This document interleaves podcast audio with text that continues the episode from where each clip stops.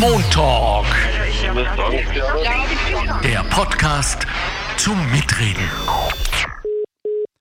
Herzlich willkommen zum Montalk, dem Podcast der Arbeiterkammer Niederösterreich. Ich begrüße Sie alle sehr, sehr herzlich und hoffe, dass es Ihnen gut geht, auch wenn Sie heute nichts für sich gekauft haben. Das ist eigentlich schon im Sukkus das Thema unseres Podcasts heute, denn wir gehen direttissima auf die Weihnachtszeit zu und die Assoziation, die wir alle zu Weihnachten haben, ist an zweiter Stelle natürlich das Kaufen.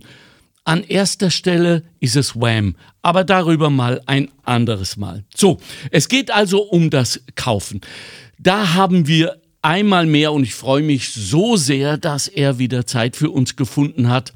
Dr. Scheibenbogen. Oliver Scheibenbogen ist bei uns. Er ist klinischer Psychologe und Gesundheitspsychologe, steht allen möglichen äh, Verbänden und internen Kammern und wie das da alles aufgeteilt ist, vielleicht erklärt er uns das, des Anton Proksch Instituts vor, wo er arbeitet. Er ist ein Fachmann für äh, alles Emotionale, alles Psychologische. Und ja, wir werden natürlich auch über die Auswüchse des Kaufens sprechen, die da heißen äh, Kaufsucht. Gut, also äh, ich begrüße Sie, Dr. Scheibenbogen. Ja, herzlichen Dank für die Einladung. Ich freue mich sehr, wieder dabei sein zu dürfen. Ja, vielen herzlichen Dank. Ähm, falls Sie unsere Podcasts, sind ein viel beschäftigter Mann, ich weiß schon, aber ich bilde mir in meiner Eitelkeit ein, dass Sie vielleicht den anderen oder äh, einen Podcast von uns gehört haben. In letzter Zeit haben wir Cybercrime, Fake Shopping gemacht. Ist das bei Ihnen eigentlich klinisch auch schon angekommen? Also sozusagen, das ist ja keine, keine, keine Sucht, in einem, ja. einem ja. Fake-Shop äh, einzukaufen und letztlich hereinzufallen. Ja. Aber die, die psychologischen Momente dahinter, die ja. sind schon äh, etwas, das, das uns auch sehr beschäftigt. Ja, ist denn dieses äh, Versprechen, das, dem, dem wir so gerne folgen, das uns aber falsch vorkommt, und das war eigentlich das Resultat äh, dieses Podcasts über, über Cybercrime und Fake Shopping und so weiter, dass wir gesagt haben, wenn ein Angebot zu gut erscheint, um wahr zu sein, ist es wahrscheinlich auch nicht wahr. Haben Sie eine Ahnung, warum wir danach suchen und warum wir dann trotzdem, obwohl wir das in dem Moment wissen, sage ich mal in Anführungszeichen, äh, warum wir so reagieren? Also da gibt es schon viele psychologische Theorien. Ich glaube, eine der entscheidendsten ist jene ähm, der Elaboration Likelihood. Ähm, mhm. Das ist ein Modell, das besagt, dass wir Menschen prinzipiell äh, einen peripheren Informationsverarbeitungsweg und einen zentralen haben. Mhm. Und der periphere wird immer dann eingesetzt, wenn wir ähm, keine Kapazitäten haben, wenn wir keine Ressourcen haben, komplexere Informationen zu verarbeiten. Ähm, wenn wir diesen peripheren Weg gehen, dann schauen wir nur auf die Attraktivität des Senders. In mhm. dem Fall der Fake-Shop. Die Attraktivität ist einerseits der Preis. Und da überprüft man dann ja gar nicht, ob der wirklich möglich ist, weil der so dermaßen nieder ist, dass, dass, dass er schon irgendwas nicht stimmen kann. Mhm. Und auf der anderen Seite aber auch, wie ist dieser Shop aufgemacht? Sind die Farben schön? Ist der attraktiv von der Gestaltung her? Und dann nehmen wir diese Information, um dann zu sagen, okay, das Angebot ist in Ordnung. Das heißt, wir verarbeiten gar nicht tiefer, das wäre der zentrale Informationsverarbeitungsweg. Da würden wir dann schon Fakten überprüfen, ähm, und, und, und schauen, ist das inhaltlich wirklich relevant? Passt das wirklich? Gibt es zum Beispiel allgemeine Geschäftsbedingungen? Gibt es Gütekriterien des Shops oder, oder andere Hinweise, die nicht stimmen könnten? Aber dazu braucht es mehr Kapazität und mehr Ressourcen. Und der Trick, der in diesen Fake-Shops ja auch oft angewendet wird, ist, ein Schnäppchen, das temporär nur für eine bestimmte ganz kurze Zeit Gültigkeit hat. Das heißt, ich muss mich beeilen und damit habe ich auch gar nicht die Möglichkeit, tiefer äh, zu verarbeiten und zu schauen, ist denn das wirklich relevant? Das heißt, der Trick besteht darin, die Zeit möglichst knapp zu machen und dann muss ich dem Schnäppchen auch einfach folgen, ohne überprüfen zu können, ist das wirklich auch die Zahlungsmethoden relevant und sind die äh, in Ordnung oder nicht. Wenn ich das versuche umzulegen, ich weiß nicht, ob das legitim ist, äh, auf unser analoges Verhalten, dann sagen Sie uns, dass wir gerne in schöne Geschäfte gehen, so weit, so gut. Äh, und aus eigener Erfahrung weiß ich, wenn ein Geschäft besonders schön ist oder meiner hm, Vorstellung davon entspricht, gehe ich da rein, ohne irgendetwas zu brauchen oder zu suchen. Ich will mich dort einfach nur eine Zeit lang aufhalten. Vielleicht finde ich was, auch vielleicht sogar ein Schnäppchen. Dieses, diese Wohlfühlbelohnung, ist die umlegbar auf, äh, auf das digitale Erlebnis? Uh, unbedingt, weil es, es, es geht um, um, um, um den Kaufakt, um den Erwerb. Ja? ja. Ähm, und, und, und da geht es einerseits schon auch darum, möglichst auch ein Stückchen besser zu sein als wer andere. Das heißt, so in diesen Challenge-Mode zu kommen, ich habe das günstiger. Man sieht das in der Werbung, es gibt auch so typische Werbungen, das Hotelzimmer um, um ja. 20 Euro günstiger als der andere. Ich, ich nenne jetzt keine Namen, ja. aber da geht es genau um diese Wettbewerb, um diesen Challenge-Mode, der in uns aufgerufen wird. Das heißt, je, je günstiger ich etwas kaufen kann, desto intelligenter, desto attraktiver bin ich subjektiv gefühlt. Das ist der eine Punkt. Und das andere ist, es geht ja nicht nur ums Kaufen an sich, sondern es geht ja zum Beispiel, ähm, wenn ich in ein reales Geschäft gehe, im Englischen heißt das Bricks and Mortar, also die ja. gemauerten Geschäfte in Wirklichkeit, äh, dann geht es auch schon darum, auch die Atmosphäre dort zu genießen. Und ich habe einige Patienten ja auch schon mit Kaufsucht äh, behandeln dürfen und die haben dann schon erzählt, es geht darum, da werde ich hofiert, mhm. ähm, da, da kümmert sich jemand um mich, da kriege ich Beachtung. Und das ist etwas, wo wir dann besonders sensitiv und empfindlich sind, wenn wir das sonst nicht in dem Maß bekommen, wie wir es vielleicht brauchen. Das heißt, jemand, der viel Achtung und viel Selbstwert hat, wird nicht so sensitiv und empfänglich, so vulnerabel dafür sein, aber jemand, der vielleicht in seinem Selbstwert nicht so gut ausgestattet ist oder momentan einfach ein bisschen hadert mit der Stimmung, mit dem Selbstwert, der ist viel empfänglicher dafür, dass mir jemand etwas anbietet, mich hofiert dort, ähm, mir dann eben zum Beispiel die Schuhe zum Probieren bringt oder die Kleidungsstücke zum Probieren bringt. Ich habe so das Gefühl, boah, da wird ein Aufwand um mich getrieben, den kenne ich sonst gar nicht. Und allein das sorgt ja dafür, dass, dass in Wirklichkeit mir schon etwas gegeben wird, subjektiv, ich bekomme schon etwas und dann ist die Wahrscheinlichkeit natürlich auch viel größer, ich muss was zurückgeben. Es entsteht ein Bedürfnis, etwas zurückgeben zu müssen und das ist dann natürlich der Kaufakt. Ah, das heißt, vorher ein Invest ja. äh, und ich komme dann fast als, als Kunde in so eine, eine Bringschuld, ich muss was zurückgeben. Also ja. wir, wir, das wollte ich gerade sagen, es entsteht ein Zwang, mitzuspielen und nicht kurz vor der Ausschüttung auf meiner Seite auszusteigen. Nicht? Genau, genau, also ich treibe genau. den Preis quasi wie am Pokertisch äh, und dann ist es ein No-No, dass man dann nicht auch zeigt, was man genau, hat und so weiter. Genau, genau. Mhm. Also wenn mir jemand die Hand hinstreckt, dann ja. gehe ich ganz automatisch her und gebe die Hand. Ja, ja, ja, schön. Und genau das so ist das auch beim Kaufen. Äh, das würde ja bedeuten, wenn ich Ihnen richtig folge, Herr Doktor, dass ähm, da zumindest ein Ansatzpunkt für therapeutische Einwirkung ist in diesem Selbstbewusstseinskomplex oder Selbstbewusstheitskomplex wahrscheinlich mhm. und in dieser Belohnungsgeschichte. Nicht? Genau. Also, äh, aber wie schwer ist es uns eigentlich beizubringen, dass wir ultimativ nicht auf Belohnung von außen angewiesen sind, sondern die in uns selbst erzeugen zu können. Das erscheint mir wie ein Berg von Arbeit. Also das, das ist schon etwas, was letztlich in der Erziehung schon sehr früh mhm. fast geprägt wird. Also die Einstellung zu materiellen Werten.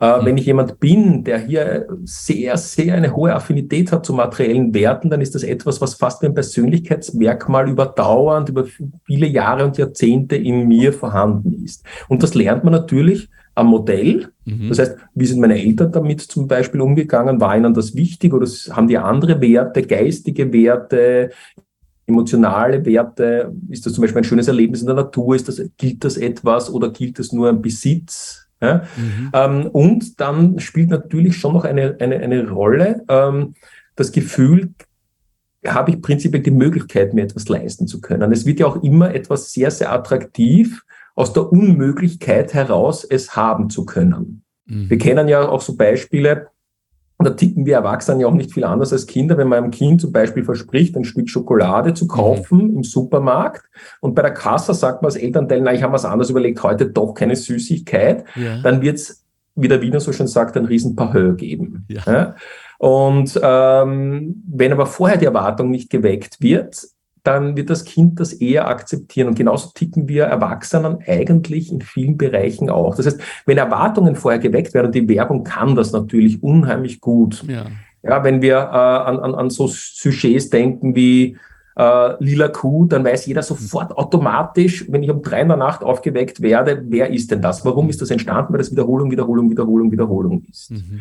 Und damit entstehen ganz automatisch Verbindungen, die dann durch die Werbung auch wieder abgerufen werden können. Das geht bis hin zu Farbe. Wenn wir Farbe rot haben, dann werden, wird Ihnen wahrscheinlich sofort einige Marken einfallen, mhm. uns Männern vielleicht Ferrari auch oder sofort. so. Ja. Ja. Ähm, und, und, und, das, äh, und diese Verbindungen, die sind durch das wiederholte Lernen so stark in uns verankert, dass dann oft der Reiz, die Farbe oder ein, ein Sujet wie die, die, die, die lila Kuh schon reicht und auf einmal entsteht ein Bedürfnis, eine Erwartung, ich muss das jetzt konsumieren. Und das wird in der Werbung dann auch noch mit ganz viel Emotionen aufgeladen. Das heißt, es entsteht die Erwartung an ein positives Gefühl durch Konsumation. Das ist prinzipiell ja nichts Schlechtes, ja. aber für diejenigen ein Problem, die sonst kaum die Möglichkeit haben, sich anders zu belohnen. Sie haben es eh vorher auch schon kurz erwähnt, ähm, außer mit, mit materiellen Gütern und, und materiellen Werten. Und, und es geht, glaube ich, ganz stark darum zu lernen, eben auch, äh, dass man sich anders belohnen kann ein schönes Gespräch genießen zu können, ähm, einmal Ruhe genießen zu können, die Natur genießen zu können, also auch abseits letztlich der, der Konsumation oder, oder des, des Erwerbs von, von materiellen Gütern. Ist hier, wenn, wenn wir über die Chance, die wir als Eltern haben, äh, unsere Kinder da in irgendeiner Weise aufzumunitionieren, dem zu widerstehen, für dahin, ähm, ist da nicht auch also mal ganz abgesehen davon, ich weiß nicht, ob Sie äh, Kinder haben, aber äh, ja, dann wissen Sie auch, ab einem bestimmten Alter geben wir ein Drittel ab, das ist Schulbeginn. Und ab Gymnasium kommt ein zweites dazu und da kommen dann auch diese äh, seltsamen Entwicklungen dazu, dass man Markenschuhe tragen muss, etc. Ja, äh, Klamotten. Das heißt, die wesentliche Arbeit findet vorher statt und dann erinnern wir sie nur immer daran, nicht, dass es zumindest Alternativen für diese Belohnung gibt.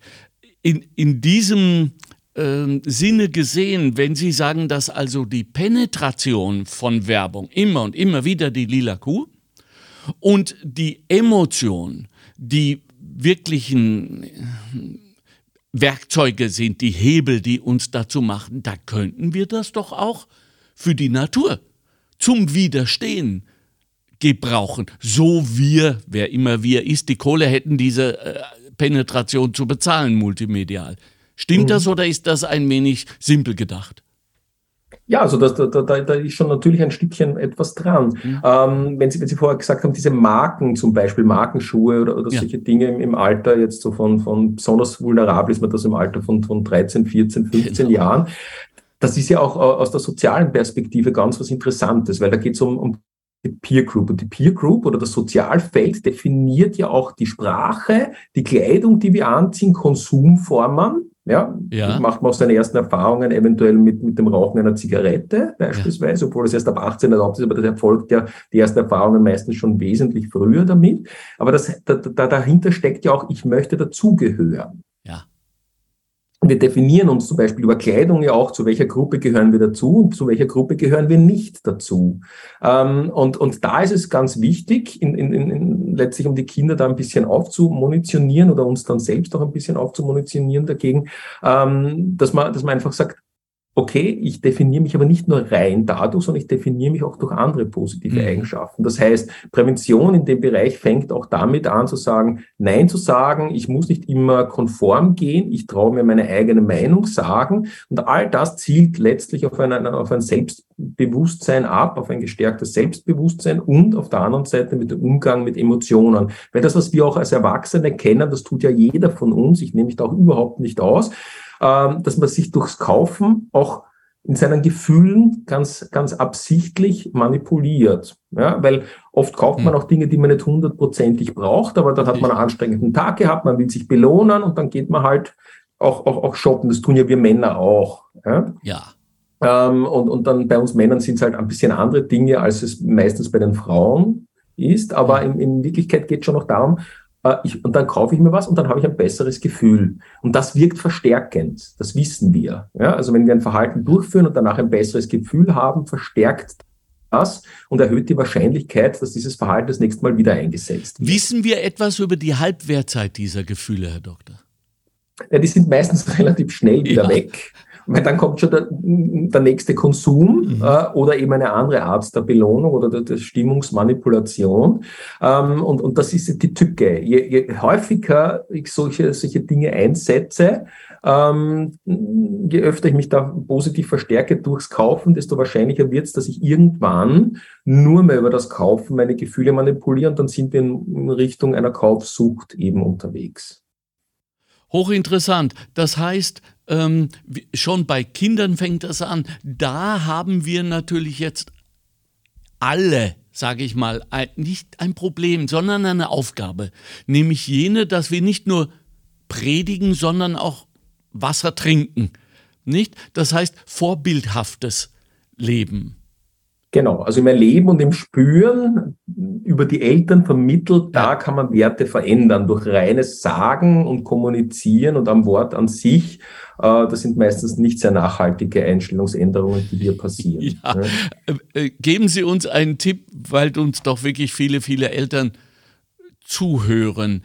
Wäre es nicht auch ein cooler Weg zu sagen, du, mein Kind, gehörst zu dieser tollen Gruppe der Verweigerer?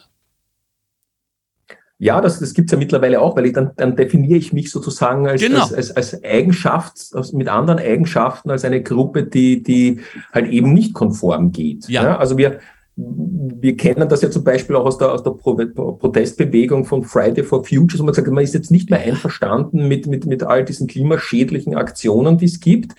Äh, mittlerweile ist das aber so eine große Gruppe, dass es da wieder auch eine riesige Konformität, Gott sei Dank, auch gibt in dem Bereich. Ähm, hier einen, einen neuen Weg zu gehen, einen anderen Weg zu gehen, ähm, das ist schon auch etwas Attraktives. Ja, ja, für viele. Ja, ja, Und, und etwas, was eben soziologisch super wirkt, denn man ist automatisch ein Teil der Gruppe. Ich kann mich erinnern, äh, 68 ging es darum, keine Werbung. Wir machen bei dieser Geschichte nicht mit. Mhm. Äh, und heute habe ich wieder, so ab den 16, 17, ab Matura, das Gefühl, dass sich etwas verändert hat äh, bei den jungen Menschen. Das Auto hat bei weitem nicht mehr diesen Statussymbolcharakter, den es für uns noch hatte. Ähm, in der Berufswahl und, und in der Wahl des Arbeitsplatzes gibt mhm. es ganz andere Kriterien als Kohle und Titel und Chauffeur und Auto. Ähm, Sinnhaftigkeit, was mich persönlich jubilieren lässt, förmlich. Ist das entstanden, weil es soziologisch sozusagen entstehen musste aus, aus gewissen gesellschaftlichen Bewegungen heraus? Oder ist das wirklich sinntypisch für unsere Zeit?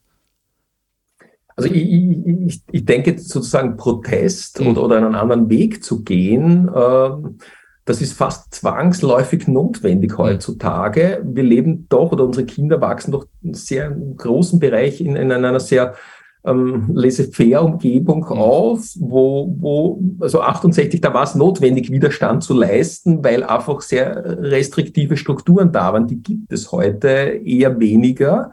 Jetzt gibt es auch kaum mehr irgendwas, wogegen man eigentlich protestieren sollte. Und daher muss man auch neue, neue Ziele für sich als Jugendliche auch finden, weil letztlich gegen etwas zu sein, ist ja auch ein Stückchen Identität. Und das Spannende daran ist, Werte ändern sich auch dadurch, dass ich mich anders verhalte. Das heißt, einstellungsdiskrepantes äh, Verhalten kann Einstellungen ändern. Wenn ich mich lange anders verhalte, dann kriege ich auch eine andere Einstellung dazu. Das heißt, wenn ich bei Protestbewegungen dabei bin, wird sich meine, meine Einstellung noch, noch, noch ganz, ganz stark verstärken in dem Bereich, weil ich einen Aufwand ja dafür treibe. Und um diesen Aufwand zu rechtfertigen, muss ich auch dann meine Einstellung dementsprechend ändern und dann kriegt das mehr Bedeutung und mehr Wichtigkeit. Ist es dann ähm, gefragt in Hinsicht auf die andere Seite, dass natürlich auch, sagen wir mal, die die Dämonenseite, nennen wir es mal so, äh, davon Bescheid weiß und sagt, kommt zu uns, ähm, mach bei uns mit, dann weißt du, wer du bist. Also dieses identitätsorientierte Keilen. Wir wissen das äh, zum Beispiel vom radikalen Islam nicht, äh, die natürlich auch diese armen Kids äh, suchen, finden und äh, gewinnen, deren Identität zumindest mal beschädigt ist, weil sie ja hier im Westen aufwachsen, sagen wir mal vom Montag bis vor allem Freitag, ja, und dann am Wochenende aber Freizeitdisco etc. eigentlich dann westlich orientiert sind und in, in diesem Irrtum keilen die uns natürlich die Leute weg. Das heißt, müssen wir unsere Kinder dann auch davor aufmunitionieren, um nochmal diesen furchtbaren Ausdruck zu also, benutzen? Ja, auf, auf munitioniert ist, ist schwierig zu sagen, jetzt auch vorher ja. benutzt, ja, äh, den, den, den Ausdruck. Ähm, aber es, es, es, geht, es geht letztlich darum, äh, Ressourcen zu stärken. Ja. Äh, und natürlich ist das so, dass das, äh, wenn ich keine Identität habe, dann bin ich sehr vulnerabel und ja. sensitiv dafür, wenn mir jemand was anbietet. Ja. ja. und die verführerische Kraft ist dann einfach auch sehr, sehr stark in dem Bereich. Ja. Und sei es jetzt irgendwie in Richtung Sekten, Islamismus, sei es aber auch letztlich in, in so Dinge wie eben Technologie beispielsweise. Manche sehen ja auch mittlerweile in Technologie ihr Heil ja, ja. und ihren Glauben daran, ja, Social Media und so weiter. Ähm, und, und, und daher, glaube ich, ist es ganz wichtig zu sagen, okay, überlege mal, was willst denn du wirklich? Mhm. Und das ist mhm. eine ganz triviale Frage, die aber unheimlich schwer zu beantworten ist. Ist das etwas, was ich will, weil es wer anderer will, weil ich schon letztlich beeinflusst bin, oder will ich es tatsächlich selbst? Und was sind denn so meine eigenen Glaubenssätze, die ich selbst entwickle habe? Und das dauert, das geht über Jahre und manchmal Jahrzehnte, bis ich da wirklich eine Einstellung habe, die nachhaltig ist und ein Teil meiner Identität auch wird. Und da Kindern muss man da ganz viel anbieten. Und das ist Anbieten ist auch so wichtig. Das heißt, als Elternteil nicht nur zu sagen, ja, materielle Werte sind schlecht, mhm. sondern ich muss diese anderen Werte, wie zum Beispiel Natur erleben oder mhm. Gemeinschaftserleben, muss ich anbieten, ja. muss ich fühlbar, muss ich spürbar machen. Und ich finde das auf der anderen Seite aber ein sehr attraktiver Job als Elternteil, wenn ich das anbieten kann. So die Zeit da ist. Ja. Das ist ja das Nächste, nicht? Das heißt, wir haben es mit einem einmal mehr zutiefst kapitalistischen Problem zu tun. Muss man einfach sagen, so jetzt, ja. auch wenn das so kämpferisch klingen mag. Äh, und als Sie gerade die Frage gestellt haben, was suchst du, wer bist, was suchst du, ähm, ist mir sofort die Liebe eingeschossen. Als quasi One-for-All-Answer. Mhm. Ja, äh, und dann habe ich mich im Kopf, ich habe Ihnen schon auch zugehört noch, aber bei mir lief dann noch eine Neben- Fahrbahn ab mhm. und habe mir gesagt, warum fällt uns das denn mit der Liebe so schwer? Weil ich glaube, es eine der schwersten Aufgaben ist, sich selbst zu lieben. Ist dem nicht so? Also da haben Sie völlig recht. Mhm. Ähm, sich selbst ein guter Freund sein, sich selbst zu lieben. Ich stelle oft die Fragen auch in der Therapie. Mhm wie man mit sich selbst umgeht, ob man sich mag, was man an sich mag, welche Teile man an sich mag. Und man glaubt gar nicht, wie oft in der Therapie, auch im Gespräch mit Patienten, natürlich sind das Personen, die dann unter Depressionen oder Ängsten oder, oder vielen anderen psychischen Problemen leiden. Aber da kommt ganz oft an, ich liebe mich selbst überhaupt nicht. Ja. Ja? ja? Und, und, und das ist halt schwierig, weil wenn ich mich selber oh, nicht liebe oder selber nicht mag, wie, wie, wie will ich denn etwas Positives für mich dann, dann fordern und, und, und, und, und mich bemühen darum? Ja. Und ja. dieses Zugewandte sein, wie in der, in der Therapie sagen, oft diese Selbstfürsorge. Ja. Und das finde ich so schön. Da, haben wir da vielleicht eine verborgene Quelle von vielem Übel gerade thematisiert, äh, nämlich jenes, dass wir uns auch dann natürlich bei dem, was Sie jetzt beschrieben haben, gern und oft und leicht und schnell als Opfer fühlen, dann äh, wird unser Opferbewusstsein, unsere Deklaration, unser Selbst, ich Opfer, natürlich auch sofort instrumentalisiert, ausgenutzt, indem wir äh, zum Beispiel äh, auf, auf Fake-Geschäfte und so weiter hereinfallen. Das heißt, wenn wir wirklich an der Wurzel arbeiten wollten, wäre das die, oder? Ja, natürlich, weil mhm. wenn, ich, wenn ich selbstfürsorglich bin, passe ich mehr auf mich auf. Da mhm. geht es viel mehr auch darum, dann eben achtsam zu sein, was passiert, was steckt denn da dahinter, ein gesundes Misstrauen auch natürlich zu entwickeln, wenn es um solche Shops beispielsweise geht. Auf der anderen Seite finde ich es unheimlich schwer heutzutage, und ich merke das in der Therapie, nämlich auch der Kaufsucht, äh, sich davon auch zu distanzieren. In ja. der Therapie, zum Beispiel bei der Kaufsucht, geht es ganz stark darum zu sagen, ähm, ich, ich schaue, dass ich mich von, von Werbeangeboten fernhalte. Ja, weil das ja wieder der Reiz wäre, den wir ah. vorher schon besprochen haben für den neuen Kaufakt. Das heißt, möglichst äh, all das, was ich früher gekauft habe, Kleidung, Schuhe, Werkzeug bei den Männern genau. oder technische Geräte oder solche Dinge, möglichst keine Werbung mehr zu konsumieren. Ja. Versuchen Sie mal am Handy keine Werbung mehr ja. zu bekommen. Und da kommt noch ein ganz zentraler Aspekt dazu. Also ich kann Werbung abstellen, ich kann E-Mails abbestellen und so weiter. Das kann ich alles machen. Auf Facebook kommt mir aber immer noch Werbung. Ja. Also ich werde das nie vergessen. Ich habe mich mal für ein Elektrobike äh, interessiert, ja. also ein Elektrofahrrad. Und seitdem bekomme ich ständig. Werbung, weil ich ein paar Mal, es waren vielleicht drei oder vier Klicks, auf Facebook dem nachgegangen bin und mir ein paar Elektrobikes angesehen habe. Und das ist das Gefährliche, weil äh, Werbung im Fernsehen ist unspezifisch. Mhm. Ja, äh, das wird einfach ausgestrahlt. Werbung im Internet ist ganz spezifisch und richtet sich nach den Bedürfnissen äh, der Konsumenten, weil wir ja vieles von dem allein aufgrund des Klickverhaltens preisgeben. Ja. Und das wirkt natürlich viel hochpotenter, als das die Werbung beispielsweise im Fernsehen oder im Radio tut. Ja, das wäre, glaube ich, jetzt eine sehr gute Stelle für unsere Faktenbox zum Thema Kaufentscheidungen, Kaufen generell. Bitteschön. Zu den Symptomen der Kaufsucht zählt der Zwang, etwas kaufen zu müssen, oft auch Dinge, die man nicht braucht, und der Kontrollverlust über die Häufigkeit und die Menge beim Shoppen.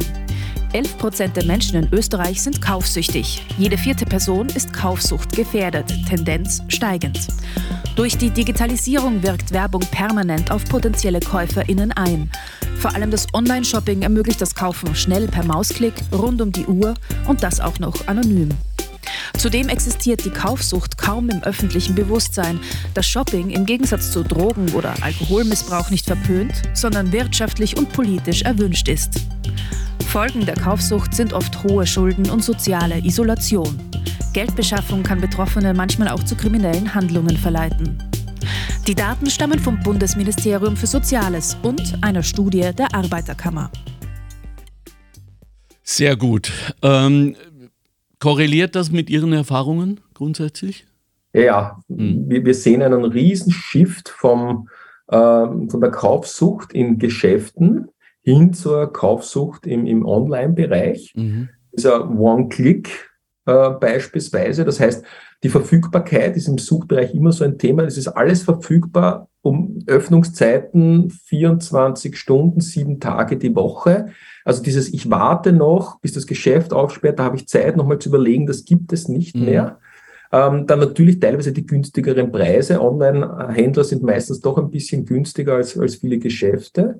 Und dann ähm, ist, es, ist es eben so, dass, und das ist, glaube ich, ein ganz zentraler Punkt, da ist die Forschung auch gerade sehr bemüht, es gibt äh, den sogenannten äh, Pain of Paying, äh, der Schmerz des Bezahlens. Mhm. Und ich weiß nicht, ob Sie das kennen, aber wenn ich mir mal was ich, ein, ein, ein neues Notebook kaufe, das ich mir unbedingt einbilde, beispielsweise, weil man dann denkt, die Arbeit ist dann leichter und so, ja. dann kaufe ich mir das und am, am Abend, nachdem ich es schon in Besitz genommen habe, denkt man, na, war das wirklich notwendig? Ja, das ist ja. genau dieser Schmerz Mann, des Bezahlens. Mann. Ich ja? weiß ganz genau. Ah, Mann, jetzt haben Sie mich erwischt. Genau das ist es, ja. Und dann brauche ich äh, mindestens zwei, drei Wochen, um für mich selbst wieder zu argumentieren, warum ich es eigentlich brauche. Komm mir dann darauf wieder blöd vor. Also es ist ein, ein genau, Kreislauf. Genau, genau, ja? Genau. Und äh, dieser Schmerz des Bezahlens, der ist ganz wichtig. Der reguliert nämlich auch die Intensität und die Häufigkeit des Kaufens.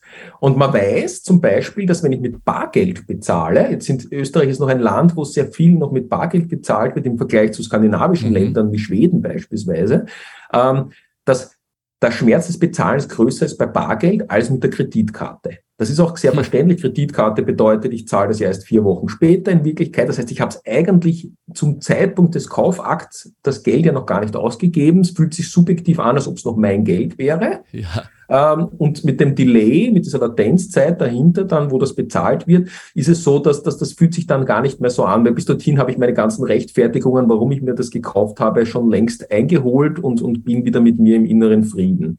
Ja, äh, und Fake-Frieden natürlich, ne? Ja, ja, natürlich scheinbarer Frieden. Mhm. Ähm, und das andere ist, wir bezahlen ja mittlerweile sehr viel, ich mache das mittlerweile auch, sehr viel übers Handy. Mhm, ja. Und das, was man jetzt mittlerweile in der Forschung, wo man sehr stark ähm, diesem Verdacht nachgeht, es geht um die Bindung. Wenn ich Bindung habe, zum Geld, ja. Bindung zum Bargeld, zum Cash, dann ist der Schmerz des Bezahlens sehr groß, der mich eben bremst in meinem Kaufakt. Äh, beim Smartphone scheint äh, es so zu sein, dass die Bindung ja wieder relativ hoch ist, ja. weil ich ja auf der anderen Seite auch ähm, sehen kann, ich habe das, wenn ich das, wenn ich bezahle per Handy, kriege ich sofort eine Notification, ja. was ich bezahlt habe ähm, von meiner Bank, von meiner ja. Bank-App. Ähm, und damit ist das etwas, wo ich eher überprüfen kann, kann ich mir es noch leisten, kann ich es mir nicht leisten. Es wird dann auch abgebucht. Ich sehe letztlich auch, dass es abgebucht wird. Da scheint wieder ein bisschen stärker der Schmerz des Bezahlens zu sein, als es bei der Kreditkarte ist. Aber ganz genau weiß man das noch nicht so genau. Das heißt, was ich damit sagen will, ist, die Art des Bezahlens spielt aber auch eine Rolle, hm. und zwar eine ganz massive Rolle dafür, wie wir kaufen, wie viel wir kaufen und wie oft wir kaufen. Wow, wer hätte das gedacht? Hm? Dass das äh, Handy uns mal retten könnte. Äh, also so weit würde ich es noch nicht Okay, ja gut, aber in aber aller es, Konsequenz. Es gibt Indizien dazu, dass es ja. auf jeden Fall eher günstiger ist. Aber ich sage Ihnen was, wenn ich Ihnen hier zugehört habe, äh, ist mir eingefallen, wenn ich mich jetzt bei Ihnen melden würde und, und sagen würde, ich habe ein furchtbares Problem mit meiner Kaufsucht und Sie hätten eine, eine App, die ich zwischen äh, meinem Kauf und der Bezahlung dazwischen schalte, die mir nicht nur den Betrag zeigt, sondern auch, wie weit er mich zurückwirft, äh, worauf ich dann verzichten muss. Und wir haben doch eigentlich vereinbart und so weiter und so fort. Das würde wirken. Mhm. Also das, da könnte das Handy rettend sein. Aber ist toll, dass man jetzt natürlich auch auf der Suche nach Gegenmaßnahmen die IT mit einbezieht. Nicht? Das ist relativ neu, würde ich mal sagen. Ähm, die, die AK Niederösterreich hat eine Studie gemacht, ich weiß nicht, ob Sie davon wissen, und äh, hat also äh, festgestellt, zwei Drittel der Menschen kauft in Fake-Shops. Und ich frage mich, ja, die sind gut gemacht und ja, äh, äh, da stolpert man rein, aber in Wirklichkeit schon beim zweiten Gedanken, beim zweiten Nachprüfen, sieht man doch eigentlich, was falsch läuft. Was läuft denn bei uns falsch, dass wir so, so gern dort einkaufen, wo es wirklich äh, offenbar nicht wahr ist, weil so schön? Also das eine, glaube ich, ist wirklich so dieses, man nimmt nicht sehr viel Mühen in Kauf, das zu überprüfen. Das ja. ist anstrengend, fordert Energie und das andere ist dieses Verlockende an Schnäppchen. Okay. Ja, ähm, und, und, und das ist hochattraktiv und dann will ich ja auch gar, ich sammle ja dann gar keine Beweise mehr, dass das vielleicht gar nicht so attraktiv ist und sondern folge dem auch. Und daher ist es sehr wahrscheinlich, dass man, dass man letztlich in diesen Fake-Shops auch einkauft. Auf der anderen Seite, glaube ich, ist es so, dass das mittlerweile so komplex ist, herauszufinden, ist das jetzt ein Fake-Shop oder nicht. Man ist mit vielen Überprüfungen jetzt letztlich aus, der, aus dem Internet-Crime ja schon ständig beschäftigt, so dass man dann diesen Aufwand einfach gar nicht mehr treiben möchte und dann ist es wahrscheinlich auch so ein Stückchen fast wie Zocken. Ja, mhm. also wie, wie, wie, wie, wie wie viel passieren wird mir nicht, glaube ich zumindestens. Äh, dann probieren wir es doch einmal aus. Das sind lauter so Rechtfertigungen, die in diese Richtung gehen. Okay, dann nehme ich halt ein bisschen ein Risiko in Kauf, aber unter Umständen habe ich damit ein, ein tolles Schnäppchen gemacht. Und das ist wiederum im Wettbewerb mit anderen, wenn man dann mit anderen drüber spricht, was hast du gezahlt dafür? Na, ich habe viel weniger gezahlt und auf einmal steigt sozusagen sozusagen der Stellenwert, die Position, das Ansinnen dieser Person, wenn ich das günstig kaufe. Und das sind schon Verlockungen. Ähm, man weiß ja auch, dass wir Menschen, früher hatte man geglaubt, dass auch Manager sehr, sehr rational entscheiden. Hm. Da hat es diesen Homo economicus gegeben, also dieser völlig rationale alles durchkalkulierende Manager. Mittlerweile weiß man, dass selbst in, in Top-Führungspositionen ganz viele zentrale Entscheidungen rein emotional getroffen ja. werden oder fast ausschließlich äh, emotional getroffen werden. Im Kleinen passiert das natürlich dann noch viel, viel häufiger. Ja, ja. Weil, weil das ganze Instrumentarium rundherum und die Strukturen einfach nicht da sind, ja. das nochmal zu überprüfen, sondern ich tue es dann ganz einfach, weil auch keine Zeit und keine Ressourcen da ja, sind. Aber da müssen wir doch den Professoren Kahnemann und Taversky sehr dankbar sein, dass sie das aufgedeckt haben.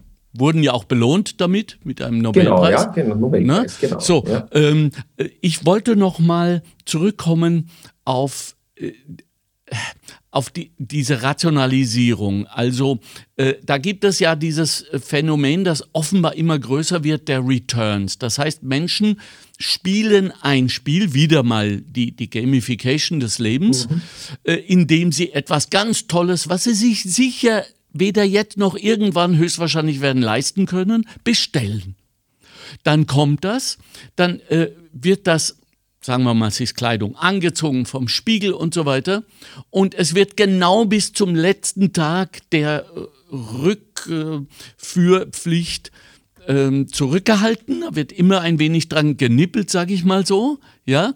Und äh, dann wird das zurückgeschickt. Glauben Sie, dass wenn ich jetzt äh, erfahre, und das ist ja jetzt rausgekommen, dass die großen Händler wie Amazon etc. ja sich die Mühe gar nicht mehr machen, dieses Zeug an die Erzeuger, an die grundsätzlichen Anbieter zurückzuschicken, weil es sie selbst so viel kostet an Ressourcen und Zeit, diese Sachen verbrennen, die verbrennen das Zeug, ähm, wenn wir darauf aufmerksam machen, dass das äh, klimatechnisch und ressourcentechnisch eine, und, und human einfach eine unglaubliche Sauerei ist, können wir so einen Dreisprung machen, um dann zu sagen, das kostet mich nicht nur Geld, sondern das kostet auch ähm, den Planeten sehr viel? Oder drehe ich jetzt vollkommen durch?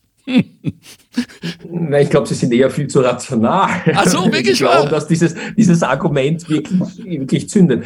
Die Sache ist die, in dem Moment, wo ich rational eine Kaufentscheidung treffe, natürlich gibt es auch viele rationale Kaufentscheidungen, ja. da sind solche Argumente wie es wird verbrannt und, und Umweltschutz ja. und, und, und, und natürlich schlagend. In dem Moment, wo ich aber kaufe aus einem emotionalen Bedürfnis heraus, und das ist Gefühlsanteil an diesen Kaufentscheidungen ganz, ganz groß ist, dann nutzt mir das nichts. Hm. Weil auf einmal dieses Bedürfnis wirkt wie ein Zwang und gegen letztlich ein Gefühl kann der Verstand nur relativ ja. wenig ausrichten.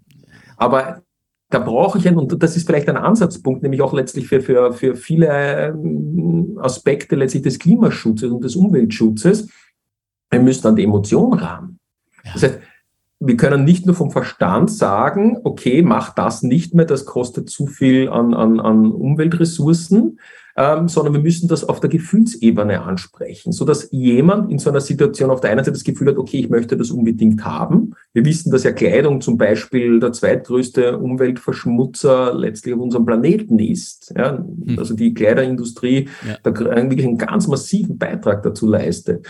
Ähm, aber ich brauche ein, ein, ein, ein ausbalanciert auf der anderen Seite mindestens ein genauso starkes Gefühl, was das bedeutet, wenn, wenn Umwelt äh, verschmutzt wird, wenn das Klima zu kippen beginnt.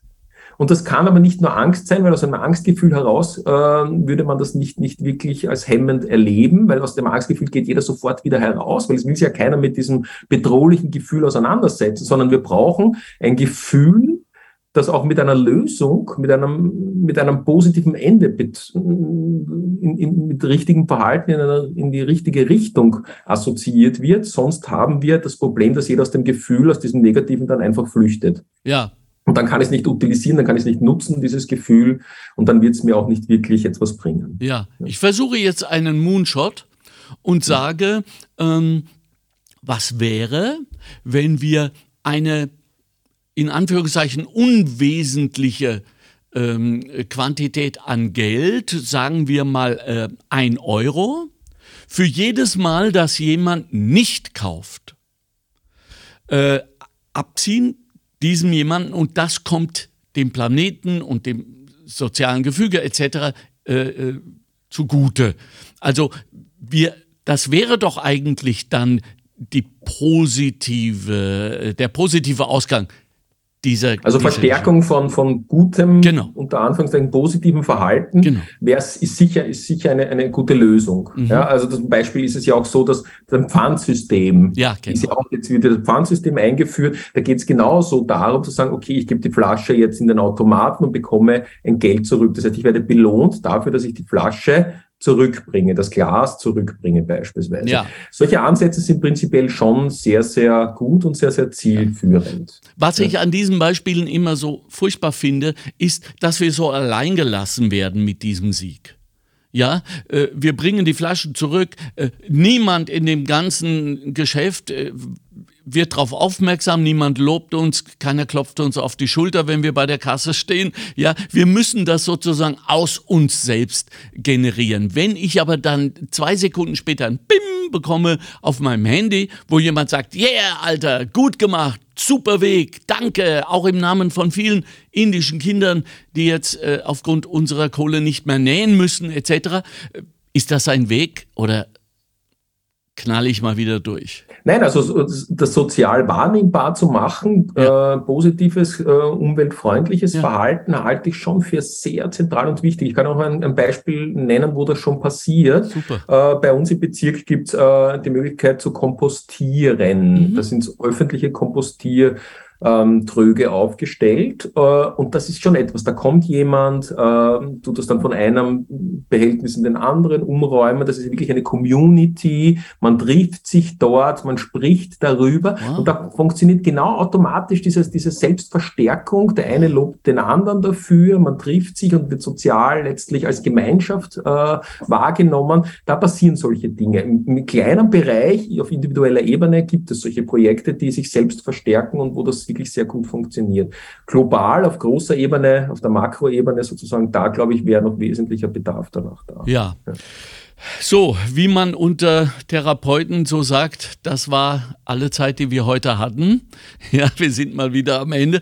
Vielen herzlichen Dank. Es war einmal mehr total informativ und geil, weil wir so viel über unsere Emotionen, unsere Selbst äh, gelernt haben. Danke, dass Sie auch immer wieder einstreuen, dass Sie als Therapeut kein Heiliger sind und nicht gefeit sind davor. Ja, ähm, was den Gang zum Therapeuten leichter macht, der in diesem Land leider immer noch sehr schwer fällt.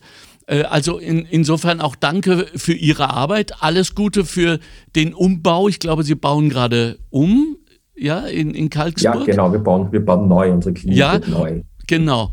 Und, und äh, halten Sie uns doch bitte am Laufenden, äh, was dieses Thema angeht, dass wir dann einen äh, guten Grund haben, Sie wieder zu belästigen für eine halbe, dreiviertel Stunde Ihrer Zeit. Vielen, vielen herzlichen Dank, Dr. Oliver Scheibenbogen, klinischer Psychologe, Gesundheitspsychologe vom Anton Proksch Institut in Wien. Herzlichen Dank, mir hat es auch sehr viel Spaß gemacht. Super. Dankeschön. Wiederhören. Bis zum nächsten Mal. Ciao, ciao. Das war der Montalk. Chefredaktion Susanne Karner. Redaktion Mario Gattinger und Karina Karas. Straßenumfragen Christoph Baumgarten. Faktenbox Bettina Schabschneider. Technische Leitung Stefan Dangel. Administration Christina Winkler. Am Mikrofon Alexander Göbel. Danke für die Aufmerksamkeit. Montalk. Der Podcast der Arbeiterkammer Niederösterreich. Einfach mehr Wissen zu Themen, die das Land bewegen. Alle zwei Wochen neu und jederzeit abrufbar. Finanziert aus den Mitteln des Zukunftsprogramms der Arbeiterkammern.